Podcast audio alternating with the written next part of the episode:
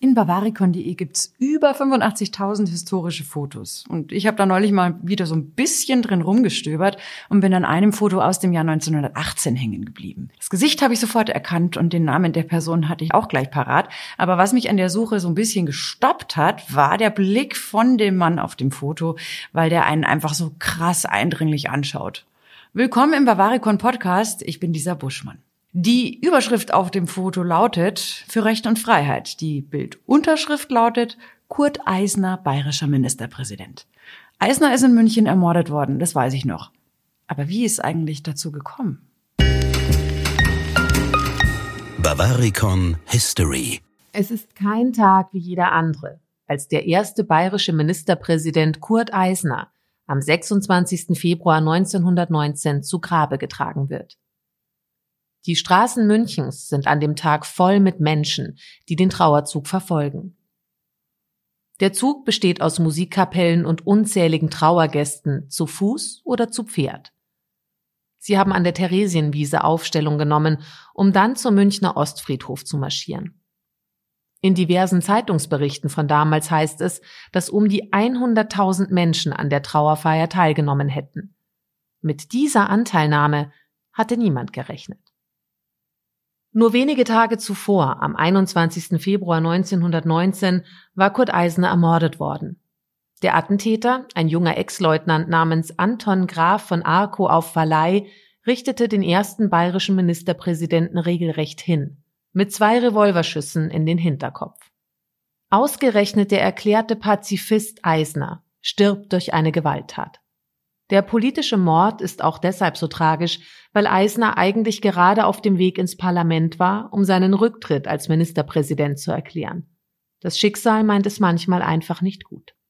Dabei schien Eisner ein Mensch zu sein, dem vieles gelang, was zu dieser Zeit undenkbar schien. Die Welt verändern ohne Gewalt? Eisner wollte das versuchen, auch wenn er nicht von Beginn an Pazifist war. Kurt Eisner kommt 1867 als Sohn jüdischer Eltern in Berlin zur Welt. Schon früh tritt er als Kritiker der Monarchie auf. Nach seinem Schulabschluss studiert er Germanistik. Nebenbei beginnt er als Journalist zu arbeiten. Eisner ist ein scharfer Beobachter und seine Artikel greifen Themen auf, die nicht jedem gefallen. Schon gar nicht den Zeitgenossen, die auf der Seite der Monarchie stehen. Eisner ist fasziniert von den Ideen der Sozialdemokratie, die den Eliten überhaupt nicht gefallen. Einmal, im Jahr 1897, wird er sogar wegen Majestätsbeleidigung zu einer neunmonatigen Gefängnisstrafe verurteilt. Schon in Berlin wird Kurt Eisner von der SPD umworben. Die war ihm, heute klingt das merkwürdig, zu marxistisch orientiert. Beim Marxismus steht ja nicht das Individuum und die Würde des Einzelnen im Mittelpunkt, sondern das Kollektiv. Eisner glaubte aber an Menschen und Grundrechte. Er war auf der Suche nach Wegen zur Gleichberechtigung und Gleichstellung. Am besten in Form eines basisdemokratischen Rätesystems. Da ihm die SPD aber damals inhaltlich dann doch am nächsten ist, tritt er in die Partei ein. Und er wird 1898 Journalist für die SPD-Zeitung Vorwärts. Das ist vor allem der Wunsch des Chefredakteurs Wilhelm Liebknecht, einem Urgestein im Arbeiterkampf. Der will Eisner unbedingt im Team haben, weil er ihn für einen echten Gewinn hält. Liebknecht stirbt aber 1900 und die Zeitung wandert immer weiter nach links. Viele Redakteure finden das nicht gut und kündigen. Eisner ist einer von ihnen. Er arbeitet noch eine Weile als freier Journalist und Schriftsteller, dann verschlägt es ihn 1906 nach Bayern. Die sozialdemokratische Fränkische Tagespost mit Sitz in Nürnberg will Eisner als Chefredakteur. Heute für manche vielleicht unvorstellbar, Eisner findet Bayern damals viel liberaler als das überdisziplinierte Preußen. Deshalb zieht er gerne um, doch der Ortswechsel geht auf Kosten seines Privatlebens. Mit seiner Frau Elisabeth läuft es schon länger nicht mehr, und so bleibt sie mit den fünf Kindern in Berlin. Dann beginnt Eisner auch noch eine Affäre mit seiner Mitarbeiterin Elise Belli. Später wird er sich scheiden lassen und Elise nach Jahren wilder Ehe heiraten. Die Affäre kostet ihn aber seine Kandidatur für die Reichstagswahl 1912. Denn lange lässt sich die Liaison zwischen ihm und Else, wie Elise auch genannt wird, nicht geheim halten.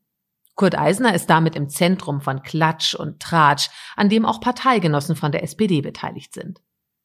Weil ihm das gar nicht passt, tritt er als Chefredakteur zurück und zieht mit Else 1910 nach München. Neue Stadt, neuer Job. Er arbeitet freiberuflich und für die sozialdemokratische Münchner Post und hat bald schon gute Connections zur Künstlerszene und intellektuellen Kreisen. Eisner ist charismatisch und erreicht auch die Arbeiterklasse mit seinen Ideen. Zu dem Zeitpunkt ist er noch kein überzeugter Pazifist. Erst im Verlauf des Krieges beginnt Eisner den Sinn und die Hintergründe zu hinterfragen und zu kritisieren. Seine Antikriegshaltung passt bald nicht mehr mit der Anschauung der SPD zusammen so ist Eisner maßgeblich an der Gründung der bayerischen USPD beteiligt, der unabhängigen Sozialdemokratischen Partei Deutschlands. In der USPD finden Kriegsgegner wie er eine neue politische Heimat. In München trifft sich die neue Gruppierung ab 1916 jede Woche im Gasthaus zum Goldenen Anker in der Gegend des Hauptbahnhofs, um politische Ideen zu wälzen. Im Januar 1918 organisiert Kurt Eisner dann einen Streik in München. Er hofft, damit einen Massenstreik in Gang zu setzen, der sich zu einer reichsweiten Demokratiebewegung entwickelt. Für diese Aktion wandert er wieder ins Gefängnis. Er wird aber im Oktober des gleichen Jahres vorzeitig entlassen. Wieder auf freiem Fuß wird Kurt Eisner die zentrale Figur der Revolution in Bayern. Am 7. November 1918 findet eine riesige Kundgebung auf der Theresienwiese in München statt. Daraus formiert sich eine immer größer werdende Demonstration. Obwohl bei dem Zug ins Stadtzentrum auch Militärposten passiert werden, gibt es so gut wie keinen Widerstand. König Ludwig III. scheint nicht länger sicher in München zu sein und verlässt die Stadt. Noch in der Nacht auf den 8. November ruft Kurt Eisner die Republik aus. Die Proklamation lautet, die Dynastie Wittelsbach ist abgesetzt, hoch die Republik. Eisner wird der erste Ministerpräsident des neuen Freistaates Bayern. Gleichzeitig übernimmt er auch den Posten des Außenministers. Überraschend ist die Reaktion von Ludwig III. Der entbindet sowohl seine Beamten als auch die Militärs von dem Treueeid, den sie auf ihn geleistet hatten. Widerstandslos nimmt er mit diesem Schritt die neue Staatsform hin. Nur eines hat er nie gemacht. Er hat nie offiziell abgedankt. Es läuft erstmal erstaunlich glatt für die Neudemokraten. Nicht alle Ziele kann Eisner umsetzen. Er hätte Bayern gerne in einer Donauföderation gesehen, mit Österreich und der gerade ausgerufenen Tschechoslowakischen Republik. Das klappt schon mal nicht. Auch seine Idee einer neuen Reichsverfassung, die nach Zustimmung aller Länder in Kraft treten sollte, lässt sich nicht umsetzen. Doch für die einfache Bevölkerung kann Eisner etwas bewegen. Die Regierung Eisner führt den Acht-Stunden-Tag ein. Eine riesige Errungenschaft für die Arbeiterschaft damals. Eisner und sein Kabinett stärken auch der weiblichen Bevölkerung den Rücken, indem das Frauenwahlrecht eingeführt wird. Außerdem wird die kirchliche Schulaufsicht abgeschafft. Doch wo viel Licht, da viel Schatten. Eisner macht sich mit seinen Aktionen viele Feinde, vor allem in konservativen und kirchlichen Kreisen. Seine jüdische Abstammung wird von seinen Gegnern instrumentalisiert. Antisemitismus taucht nicht erst im Dritten Reich auf. Schon viel früher entsteht er in den Köpfen der Menschen, die auf der Suche nach einem Sündenbock sind. Außerdem spielt Eisner dem Berliner Tagblatt Dokumente zu, die beweisen sollen, dass Deutschland die Alleinschuld am Ersten Weltkrieg trägt. Eisner und einige seiner Mitstreiter sehen die kaiserlich-preußischen Akteure in der Verantwortung. Mit diesem Schritt ist Eisner endgültig durch bei konservativen Rechten und Militärs. In linken Kreisen hat sich noch eine neue Partei formiert, die KPD die Kommunistische Partei Deutschlands. Es ist eine Zeit, in der die Interessen der Parteien nicht unterschiedlicher hätten sein können. Besonders schicksalhaft der Januar 1919.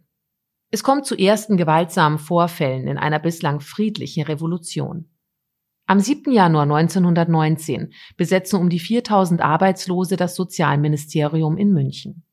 Die Polizei greift ein und die Besetzung endet mit mehreren Toten und Verletzten. Eisner macht KPD-Mitglieder dafür verantwortlich und lässt auch einige verhaften. Die kommen zwar schnell wieder frei, rufen aber Gleichgesinnte dazu auf, die 1919 anstehende Landtagswahl zu boykottieren.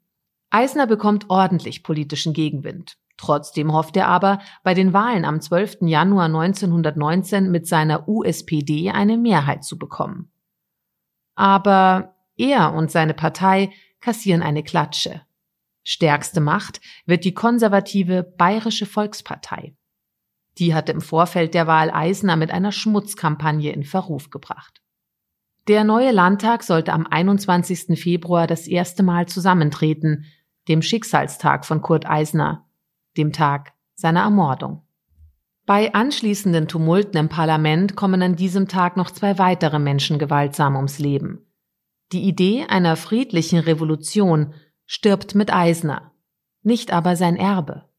Kurt Eisner war ein wichtiger Wegbereiter für den heutigen Freistaat Bayern, der mit der Einführung des Acht-Stunden-Tages und des Frauenwahlrechts viel für die Gleichberechtigung getan hat. Der Attentäter von Kurt Eisner hat übrigens vor Gericht ausgesagt, dass Eisner als Jude und Bolschewist gar nicht Deutsch fühlen und denken könnte. Er hat ihn also als Vaterlandsverräter hingestellt. Das Schlimme ist, der Richter fand diese Form der Argumentation auch noch nachvollziehbar. Also Eisner war sicher nicht perfekt, aber ihn als kommunistischen Vaterlandsverräter hinzustellen, ist natürlich plumper Quatsch. Eisner war eine richtig interessante Person, deswegen gibt's natürlich noch viel mehr über ihn zu sagen. Und weitere Infos findet ihr in den Show Notes. Zum Beispiel könnt ihr euch in Bavaricon die Originalvideos vom Trauerzug anschauen. Zusätzlich gibt's Fotos und Abbildungen aus der Zeit.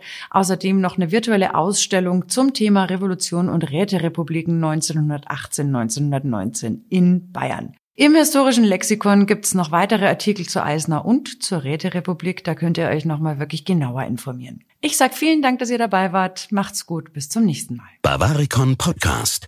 Alle 14 Tage überall da, wo es Podcasts gibt.